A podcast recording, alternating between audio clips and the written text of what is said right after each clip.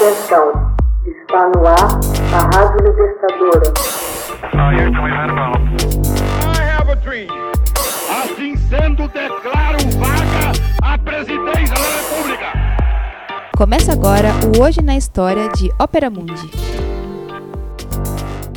Hoje na História, 29 de novembro de 1947. ONU aprova partilha da Palestina entre árabes e judeus. A despeito da forte oposição dos países árabes, a Assembleia Geral das Nações Unidas, sob a presidência do embaixador brasileiro Oswaldo Aranha, aprova em 29 de novembro de 1947 a partilha da Palestina em dois estados um judeu e outro árabe, que deveriam formar uma união econômica e aduaneira. 33 nações votaram a favor, entre elas Estados Unidos, a União Soviética e o Brasil. 13, 10 islâmicas, mais Cuba, Grécia e Índia, votaram contra e 10 se abstiveram, entre elas Inglaterra e Argentina. Quando a Organização das Nações Unidas foi criada, em 1945, a Palestina era um território administrado pela Inglaterra, sob a forma de mandato. Entre as questões a serem tratadas pela nova entidade estava a da criação de uma nação judaica na Palestina. O crescimento da imigração judaica, principalmente após o Holocausto, encontrava objeção por parte dos habitantes árabes, que em meados dos anos 40 compreendiam cerca de dois terços de uma população de 2 milhões. Tendo em vista a escalada da violência, a Inglaterra decide, em fevereiro de 1947, levar a questão à ONU. As Nações Unidas então criam um comitê especial para investigar todas as questões importantes e recomendar soluções. As organizações judaicas decidem cooperar com o comitê. A liderança palestina decide não participar. Alega que a ONU se recusou a tratar da questão da independência e não tinha conseguido separar o problema dos refugiados judeus da Europa da questão palestina alegam também que os direitos naturais dos árabes palestinos eram claros e deveriam ser reconhecidos, não devendo ser objeto de uma investigação. A liderança judaica sustenta que as questões de um Estado judeu na Palestina e da imigração irrestrita são indissociáveis.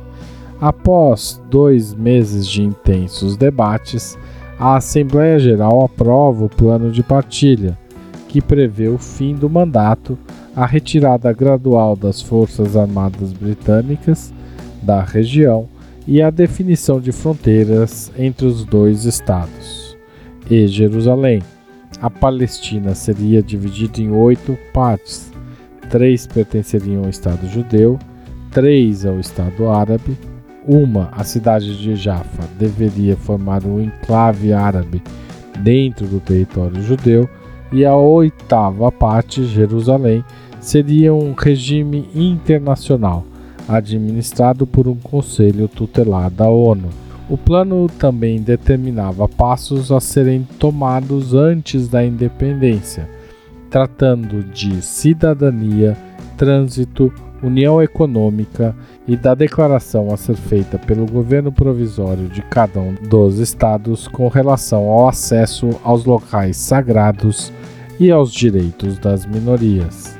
A Agência Judaica, fundada em fevereiro de 1947 para incentivar e auxiliar a imigração de judeus do mundo inteiro para Israel, aceita a resolução apesar da insatisfação a respeito de questões como a imigração de judeus europeus e os limites territoriais propostos para o Estado judaico. O plano não é aceito pelos árabes palestinos e pelos Estados árabes sob a alegação de que ele violava o previsto na Carta da ONU, que garantia às populações o direito de decidir sobre seu próprio destino.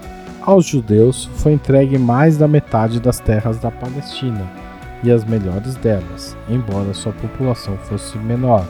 Os árabes decidem enfrentar as forças sionistas, porém os judeus conseguem assegurar pleno controle sobre o seu território avançado e ocupando também parte do território palestino.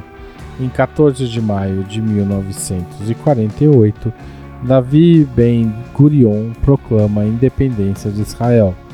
No dia seguinte, tropas do Egito, Transjordânia, Síria, Líbano e Iraque invadem o país.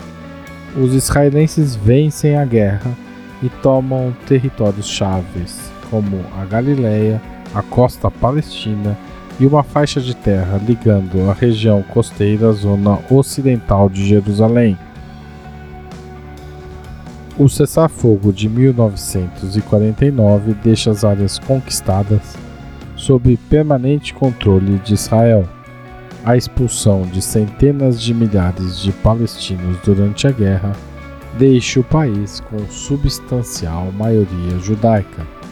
Texto original de Max Altman, locução de Haroldo Cerávulo Cereza. Você já fez uma assinatura solidária de Opera Mundi? Com 60 centavos por dia, você ajuda a manter a imprensa independente e combativa. Acesse www.operamundi.com.br/apoio.